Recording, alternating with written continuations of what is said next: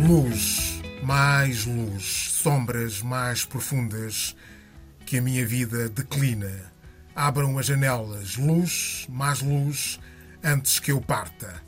Deixem que o sol calmo brinque em redor do meu leito de morte.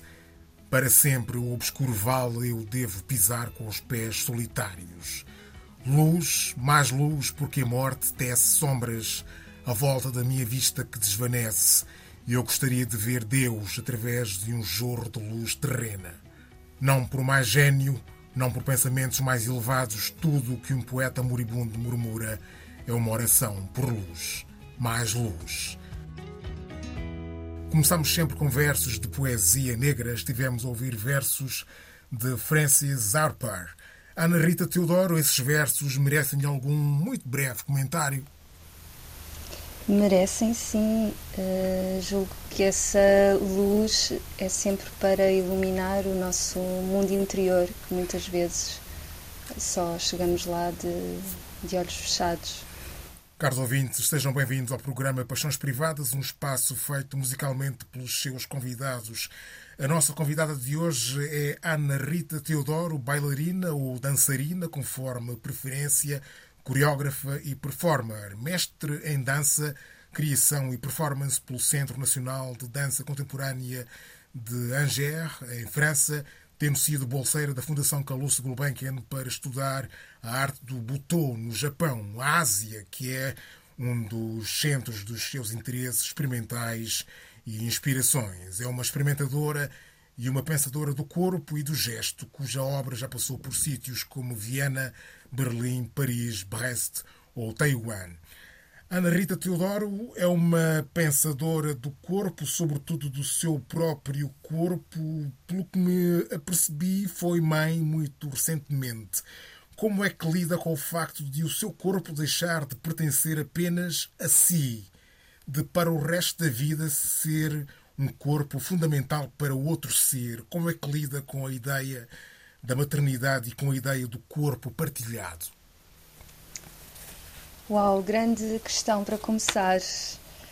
Hum, eu acho que há uma coisa muito importante que a maternidade me trouxe e o meu filho vai fazer dia 19 de dezembro um ano, portanto ainda é bastante recente, mas a maternidade trouxe-me um grande enraizamento se antes eu tinha a sensação que já era uma pessoa enraizada, eh, eu sinto que a maternidade me traz muito mais eh, segurança naquilo que eu sou, nas minhas ideias, eh, na minha afirmação individual, também na afirmação do meu corpo.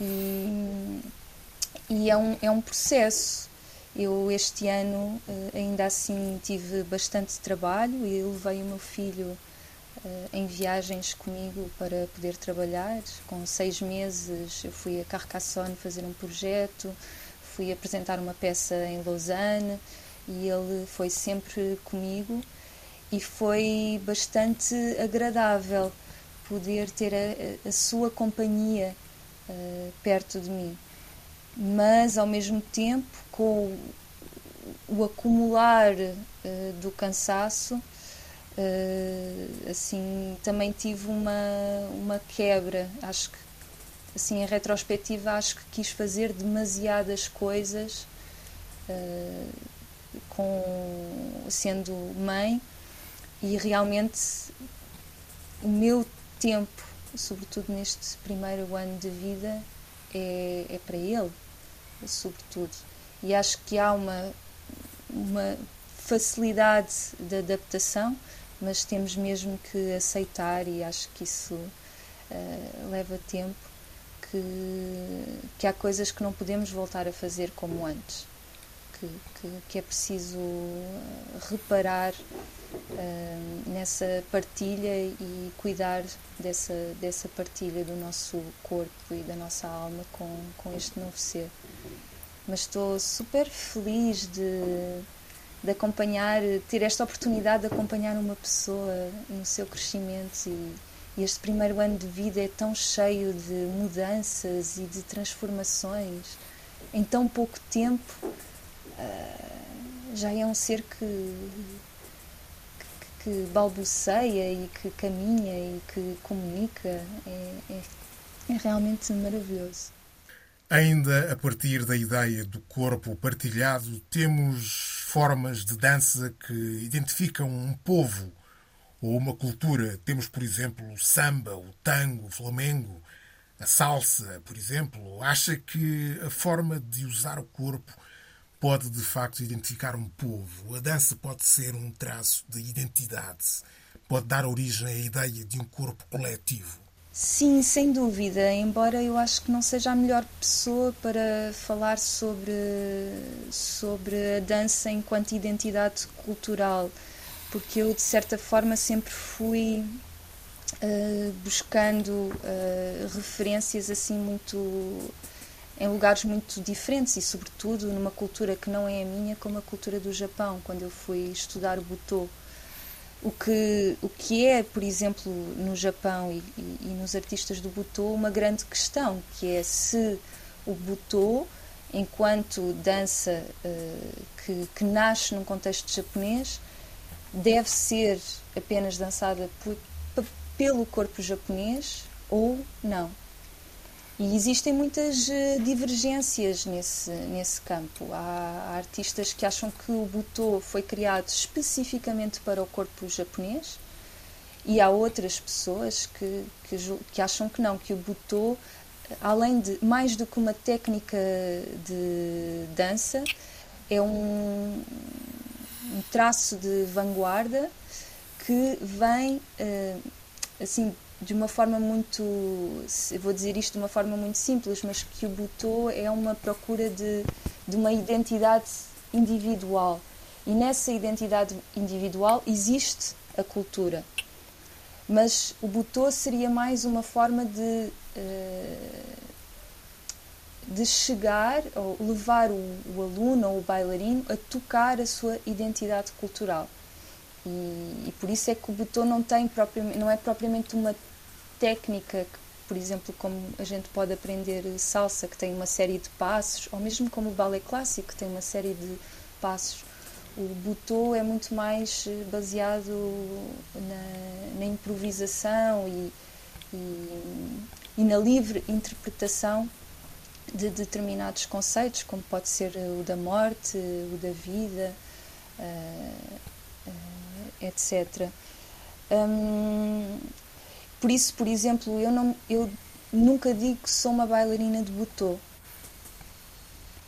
Falo dessa influência, mas eh, justamente não por conta destas questões que ainda não estão resolvidas sobre se o butô eh, é para o corpo japonês ou não é, eu prefiro uh, dizer que não me considero uma bailarina de butô, mas é um, um, lugar de grande inspiração e de grande fonte de, de, de, conhecimento. E o meu corpo é formado pela, pela minha prática do butô. Íamos falar sobre o butô um pouco mais à frente, mas já está respondida a questão que eu queria colocar sobre o butô.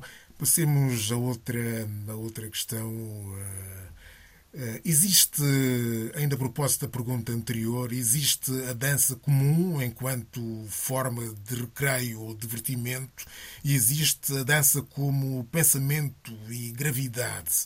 Esta última, uma dança do gesto e do movimento como patologias do corpo colocadas diante do seu próprio abismo. Identifica-se com esta dança do abismo do corpo. A dança parecia um ato de sedução ou de confronto. Uh, sim, identifico-me com essa perspectiva da, da dança do abismo, embora nunca, nunca a tenha nomeado assim, mas julgo que, como fala também do, de, como falou da dança do coletivo, que, que é muito mais uma dança quase de,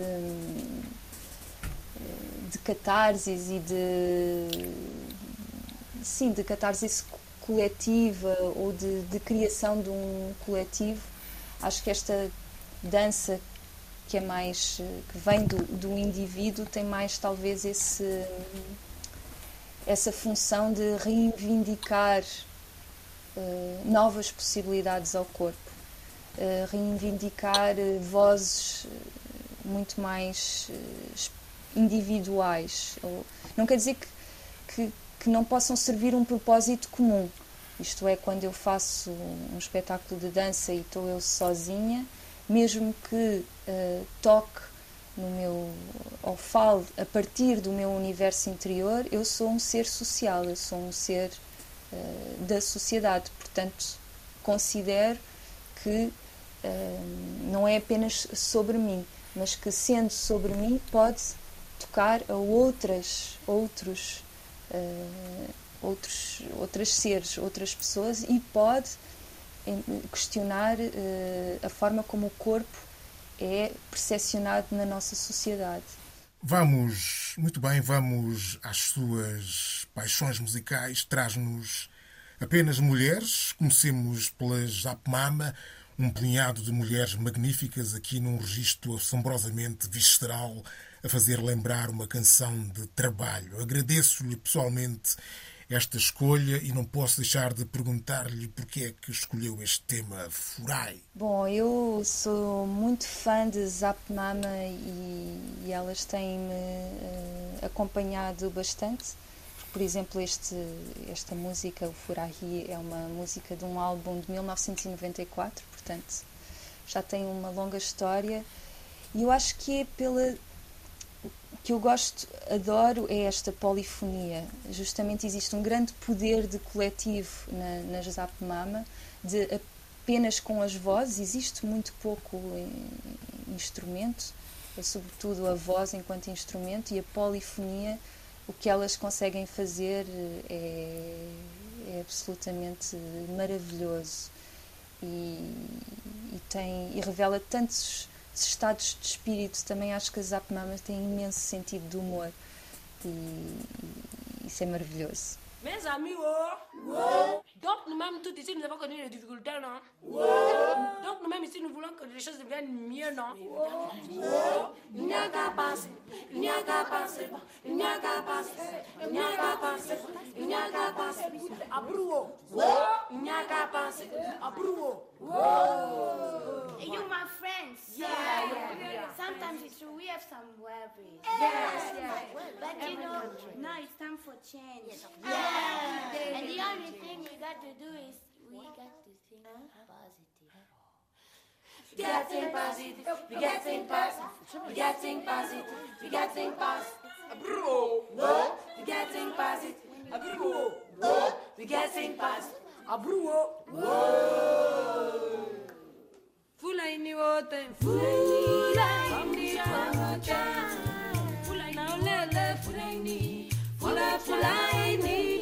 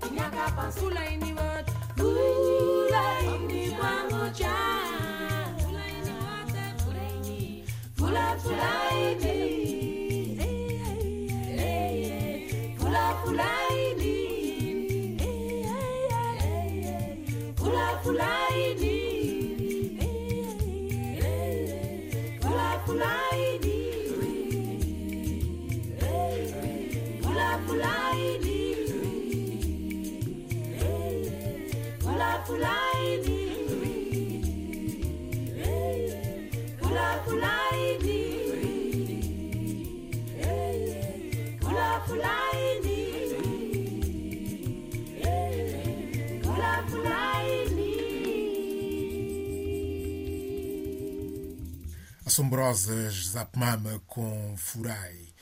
O continente africano é conhecido como um lugar de intensa expressão corporal, mas em África encontra-se pouco desenvolvida aquilo a que se poderia chamar a dança de laboratório, a dança experimental, a dança da linguagem. Acha que faz falta a África por aquilo que sabe de África e da dança que se faz em África, naturalmente.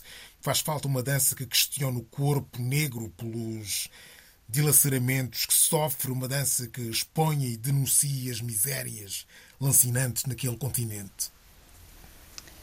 Eu acho que já existem bastantes artistas negros que, que fazem esse trabalho. Talvez o que exista é, é pouco apoio do, dos Estados uh, africanos em apoiar esses artistas que, uh, que muitas vezes são obrigados a vir para a Europa para poderem viver do seu trabalho artístico e fazerem uma ponte entre uh, o seu país em África e a Europa para poderem continuar a, a, a trabalhar. Por acaso, uma das referências que eu ia dar mais no fim é um, um artista que se chama Tidiane Diagne, que, que é um artista de Bamako, que organiza um festival eh, em, em Bamako, no Mali, eh, que é, que é apenas financiado eh, de forma, de forma independente, isto é, através daqueles sites em que as pessoas oferecem um tanto e ele consegue assim organizar o seu próprio festival. O que seria ideal é que o Estado do Mali possa com, um, oferecer essa oportunidade aos artistas de, Mali para poderem organizar e fazer esse, esse festival.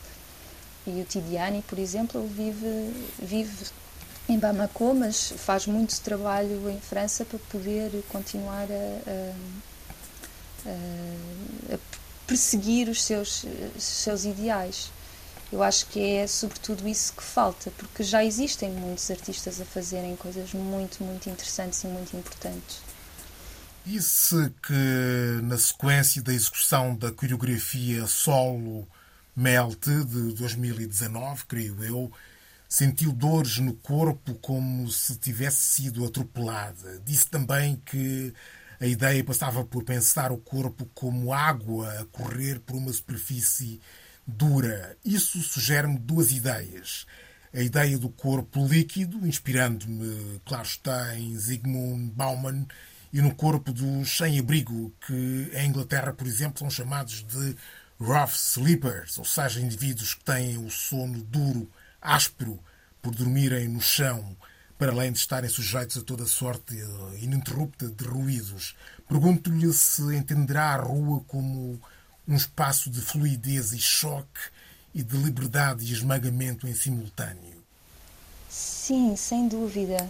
Uh, aprecio bastante a sua análise uh, e nunca tinha pensado nessa questão do, do corpo duro dos, dos sem-abrigos, embora é claro que como é óbvio, esta performance do Melt também uh, toca nesse, nesse lugar, porque uh, essa performance eu não, não, nunca a considerei como um evento único. E eu antes da performance em si eu ia para a rua e deitava-me no chão. E como é óbvio as pessoas pensavam que eu era uma sem-abrigo.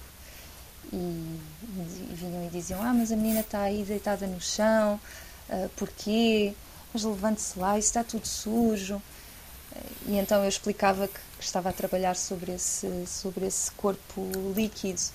E, e a partir daí, a partir da, da minha interação com, com, com as pessoas que vivem ali na rua, na rua, não na rua, não sem abrigo, mas que vivem na, pronto, nas suas casas, na, naquela rua onde eu passava, começavam a olhar para a rua e, e também para mim de forma diferente, com um certo carinho. Então a rua deixa de ser apenas um lugar por onde nós passamos e pisamos, mas a rua passa a ser um lugar também para, para cuidar. E eu acho que é esta performance deste corpo líquido trazia muito essa esse, esse olhar aos habitantes de um, de um, corpo e de uma rua para cuidar.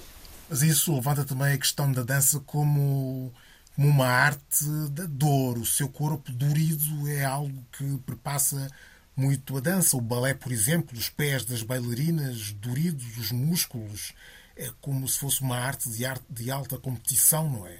Sim, embora eu, eu sempre fui muito. Uh, muito contra a dor, mesmo na dança. Nunca fiz uma formação uh, que fosse uh, nessa direção do corpo dorido e de uma, de uma técnica que, que, faça mal ao corpo. Até ao contrário, o meu, o meu estudo, o meu interesse em estudar a anatomia também foi para melhor cuidar do meu corpo.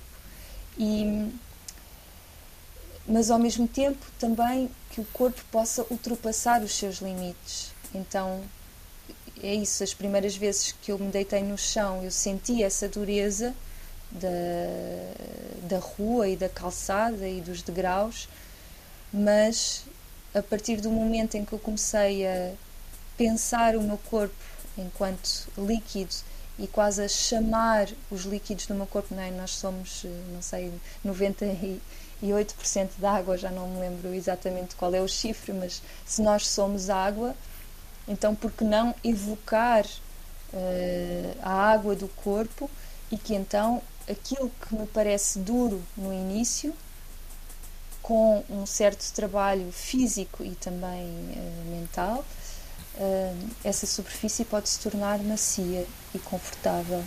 Falou-nos falou -nos bocado do Butô, da sua experiência com o Butô. Ah, eu gostaria de perguntar-lhe, para si, a Ásia, o Oriente, representa o quê do ponto de vista existencial? Uma paixão? Ou mais do que isso? Eu acho que é muito mais do que uma paixão o, o meu encontro com a Ásia foi uma forma de, de me encontrar comigo mesma. É um pouco estranho, não é? Esta ideia de que, às vezes, para podermos olhar melhor para a nossa cultura, precisamos de entrar uh, numa outra. E, e para mim foi um pouco isso que aconteceu quando eu uh, fui ao Japão, quando eu fui viver para a França, de repente tive saudades de Portugal e, e de repente comecei a tomar mais contacto com minha, as minhas raízes e a minha cultura.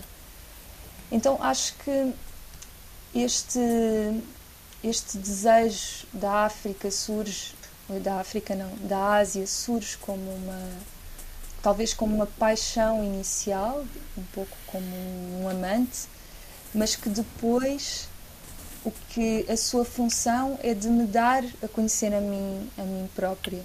E isso foi extremamente formador no meu percurso, seja enquanto artista, seja enquanto pessoa.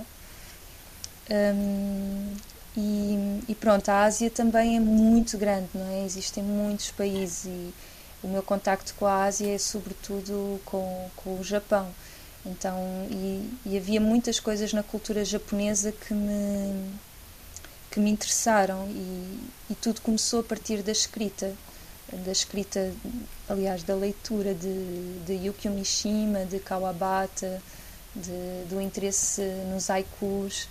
Um, mas é claro que eu estou sempre a olhar eh, do ponto de vista de uma estrangeira, não é? Para, um, para, para uma cultura e, e aquilo que nos, nos chega do Japão também é muito.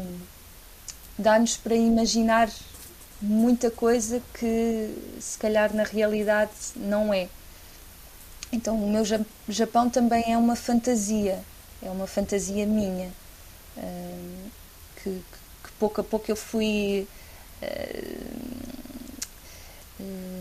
descobrindo mais conforme fui tomando mais contacto, indo lá e conhecendo pessoas e criando amizades. Mas, mas no início, quando lemos sobre um país, eu acho que nós produzimos é uma certa fantasia. Muito bem, lugar eh, à sua segunda paixão musical, a quase inevitável Cesária Évora. Aposto que tem algo de especial a dizer sobre a Cesária, o que será, qual, qual é a sua relação com ela, a ponto de ter pretendido escolher dois temas dela, o que só foi impossível dado aos nossos limites de tempo. O que tem a dizer sobre a Cesária Évora? Bom, é, para já é que ela é uma mulher eh, absolutamente fabulosa, assim, todas as entrevistas que tive a oportunidade de ler, ela sempre me sempre me ensinava alguma coisa sobre ser mulher e, e ser artista e ser uh, uma pessoa extremamente apaixonada por aquilo que faz e, e, a sua música é um, é um embalo, é um colo, é, mas é um colo também, também obscuro. Acho que não tenho assim muito mais a dizer, é sempre melhor ouvi-la cantar.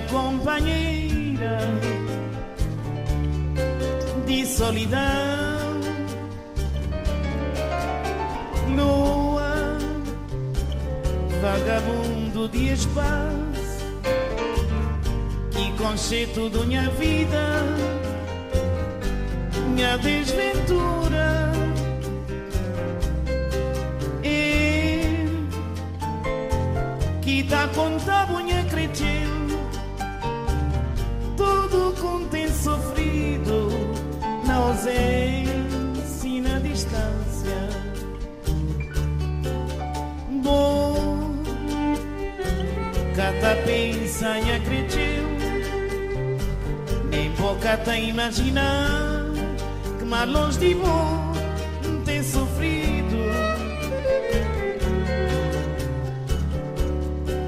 Pergunta Luan nasceu Luan minha companheira De solidão. Lua, vagabundo de espaço, que conceito da minha vida,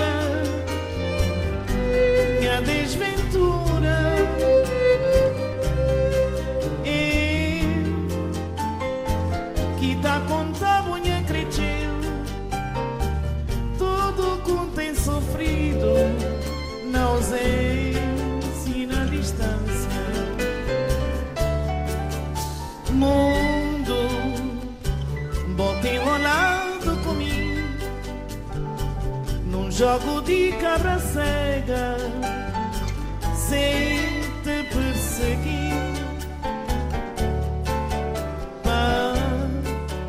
Cada volta que mundo dá Ele tá trazendo dor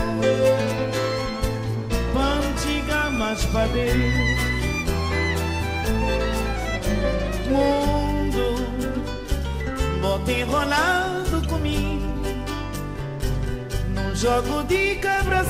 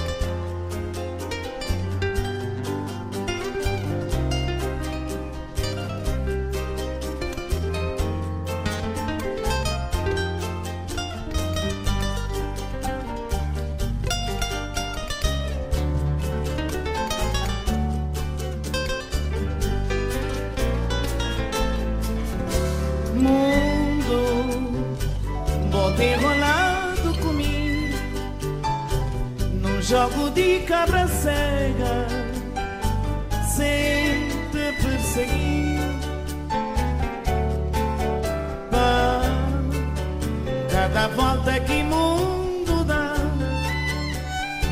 ele tá trazendo um dom. Pantiga mais dentro. Mundo, bota enrolar jogo de cabra cega sem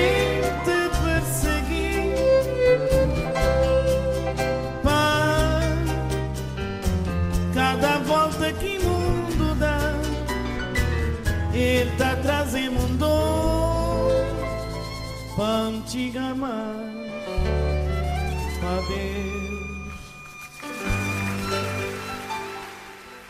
Cesária Évora com Lua Yan Testemunha. Estamos a conversar com Ana Rita Teodoro, dançarina e coreógrafa.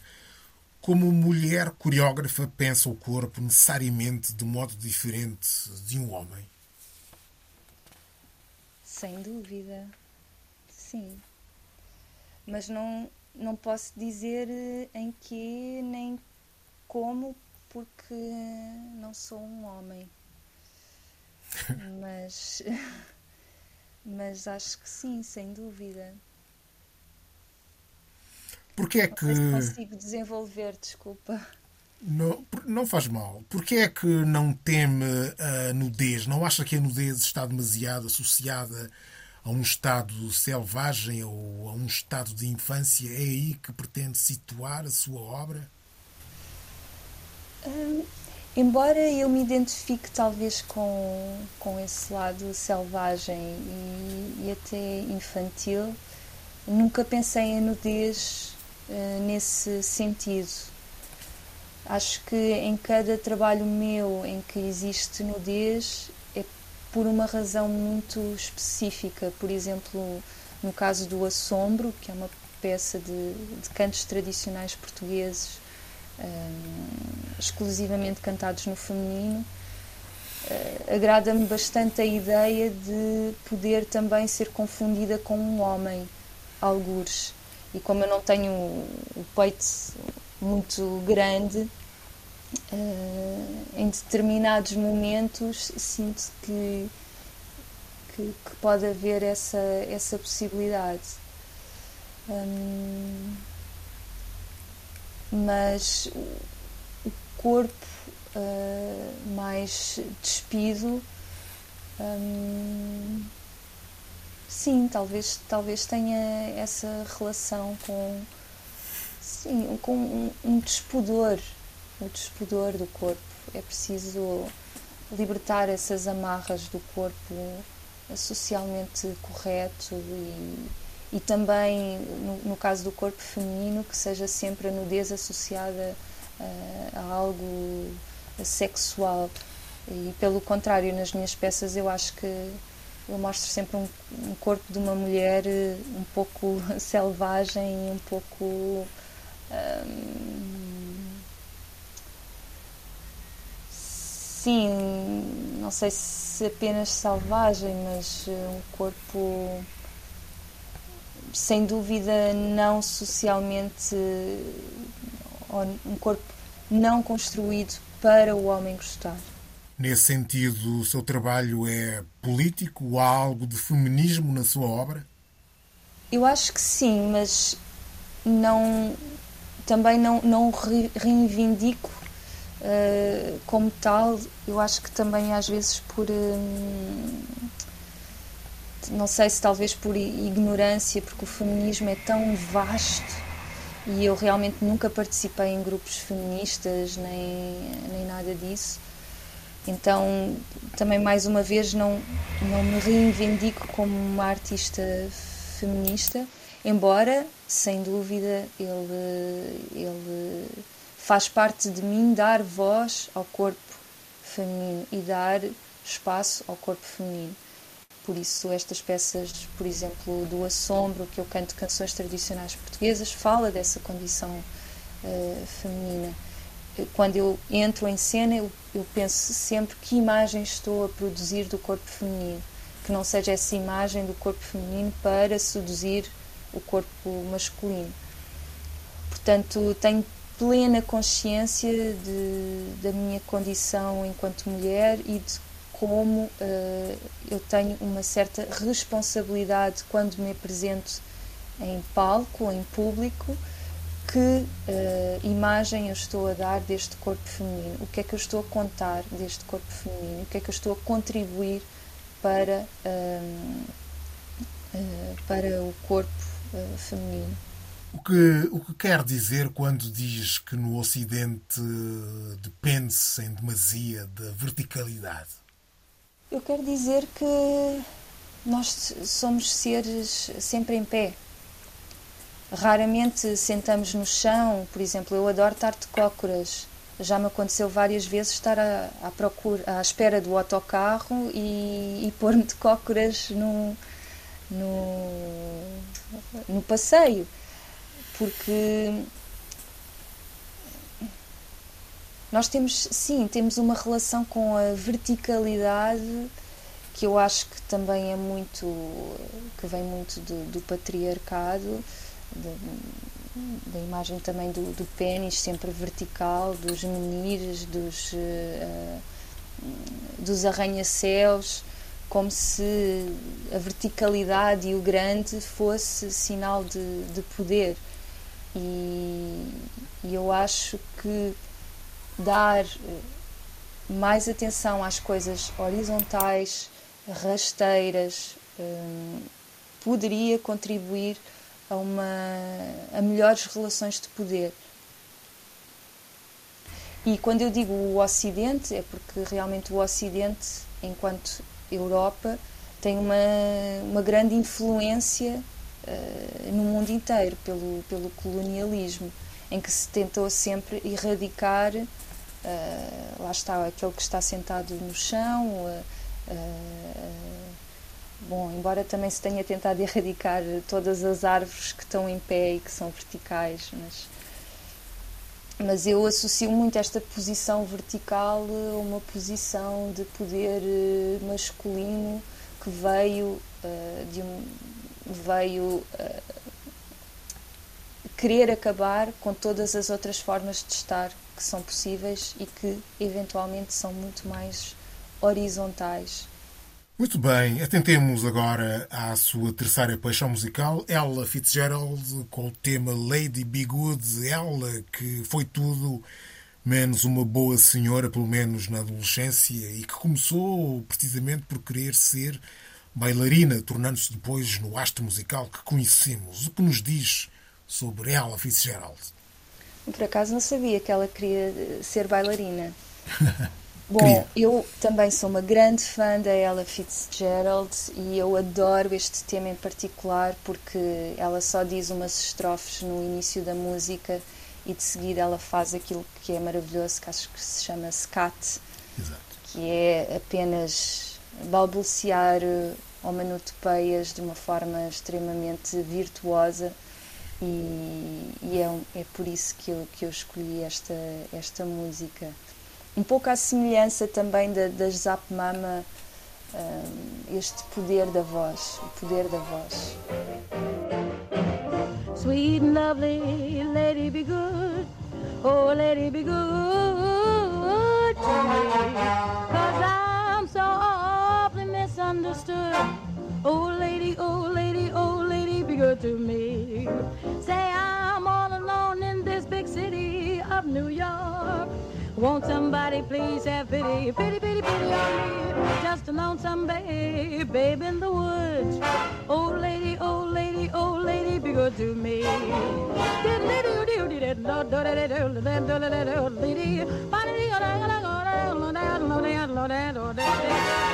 bib bib did do la la dee bib did do la la dee do did do did do la la la la do did dee boy did do do do do bib bib did do do do do bib bib boy did did la la la la Bobby you la la la la la did did rip oh do le do le do did do did do la la la la do did la do bib babo bib bo bib do did do do bib bib do did do do bib bib did did la la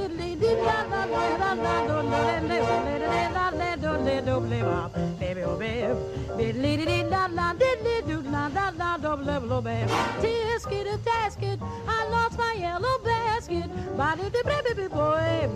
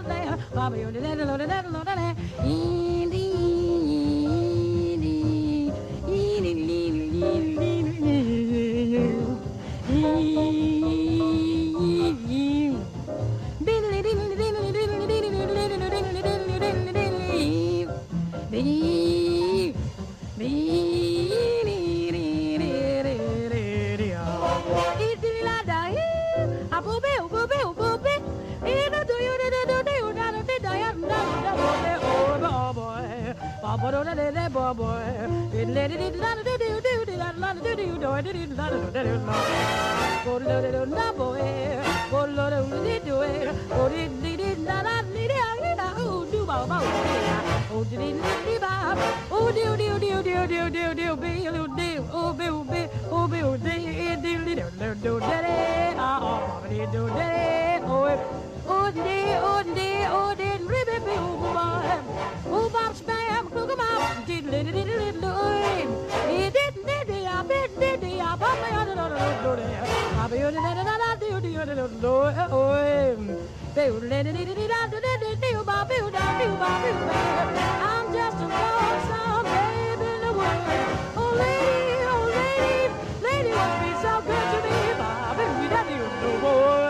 Arrepiante Ella Fitzgerald com Lady Be Good. Peço-lhe agora até cinco sugestões que podem ser sobre o que lhe aprover. Se puder ser breve, agradecia. Então, olha, a minha primeira sugestão era mesmo encontrar, dar a conhecer este artista que se chama Tidiane Nidiai, é um artista de Bamako, do Mali, e se o quiserem conhecer, podem ir ao seu site que é www.copiercoller.info. E é um artista coreógrafo e um artista multimédia absolutamente maravilhoso. A minha segunda sugestão é uma artista uh, do Brasil, de Belo Horizonte, mas que vive em França, que se chama Ana Pi. E também, se quiserem conhecer o seu trabalho, podem ir a anazpi.com. Uh, a minha terceira sugestão é um livro uh, que se chama Querida E.J. Well, Como Educar para o Feminismo, de Shimamanda Adichie não sei se estou a dizer bem, é uma escritora da Nigéria e eu li este livro enquanto mãe porque realmente uma das minhas preocupações seria como, como educar para o feminismo e a, a, a Chimamanda faz 15 sugestões no seu livro uh, neste sentido. Uh, a minha quarta sugestão é um podcast que se chama Pure, Que dit la nature, uh, da France TV, france.tv, e são 4 minutos de captação sonora na natureza. E ao fim desses 4 minutos dizem o que é que é. por exemplo, hoje de manhã eu estive a ouvir e eram umas uh, cagarras numa ilha na Córcega. Também já, já ouvi hipopótamos. E de manhã são apenas 4 minutos, é absolutamente maravilhoso começar o dia com, com um som da natureza. E a minha quinta sugestão é o nascer do sol e o pôr do sol. Podermos dar tempo, uma vez por semana, para ou ver o nascer do sol ou ver o pôr do sol uh, como uma forma de, de, sim de contemplar este este passar do tempo e a, e a, e a mudança do dia para a noite ou da noite para o dia eu também enquanto mãe comecei a viver a noite de uma forma muito diferente não é porque acordamos muitas vezes durante a noite e as sombras e a luz eh, eh, que existe dentro de casa tem uma, uma beleza muito, muito especial. Então, saber que acompanhar essa transição da noite para o dia é uma coisa que, que eu considero bastante hum, maravilhosa e, e, e boa para a alma. Muito bem, e para terminarmos, fiquemos com a sua última paixão musical, a sempre exorbitante Mayra Andrade. O que nos diz sobre a Mayra? É, é uma artista que eu acho que bastante versátil, que tem feito coisas assim muito uh, diferentes. E, e ela é um traz-me sempre também muito muito calor humano. E, sobretudo, eu, eu ouvi muito a Maíra Andrade quando estava em França, em Angers, a fazer o, o meu mestrado. E, sobretudo, havia um café onde eu ia que passava muitas vezes Maíra de Andrade. Isto assim, às 10 da manhã eu ia tomar o meu café e estava ali eh, com a chuva lá fora e, e às vezes neve a ouvir Maíra de Andrade dentro do, do café e isso traz-me sempre umas memórias muito boas de, desse contraste às vezes que, que um pequeno momento do cotidiano pode, pode nos trazer. Ana Rita Teodoro, muito obrigado por ter sido convidada do Paixões Privadas. Obrigada, Vassalano, pelo convite, foi um prazer.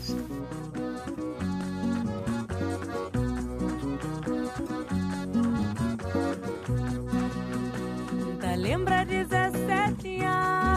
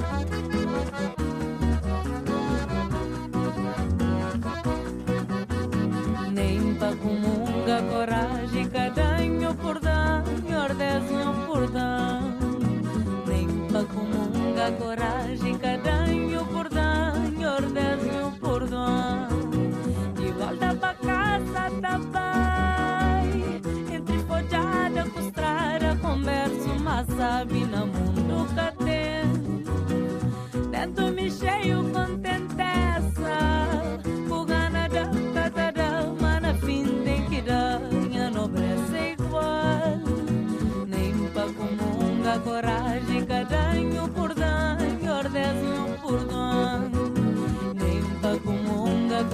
mágica, tenho um cordão.